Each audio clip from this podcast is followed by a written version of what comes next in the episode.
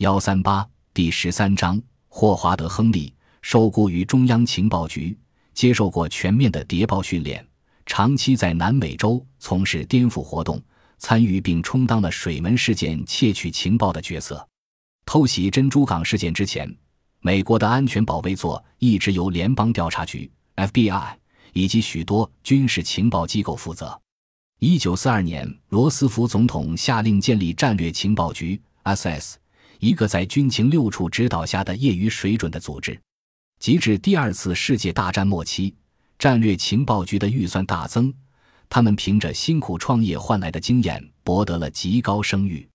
一九四五年，杜鲁门总统解散了该组织，代之以中央情报组，后来他更名为中央情报局 （CIA）。他的任务规定为收集和评价情报。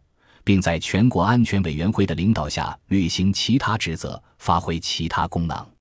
美苏关系的恶化以及冷战的降临，促使中央情报局发展成了一个冷酷无情的强大机构。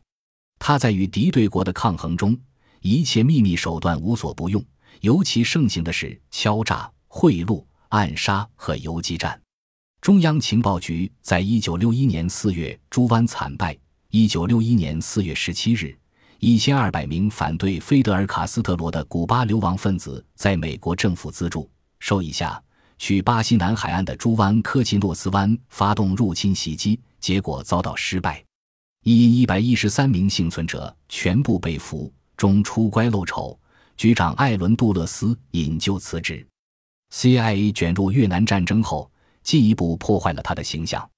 从那以后，CIA 的活动不断遇到抨击。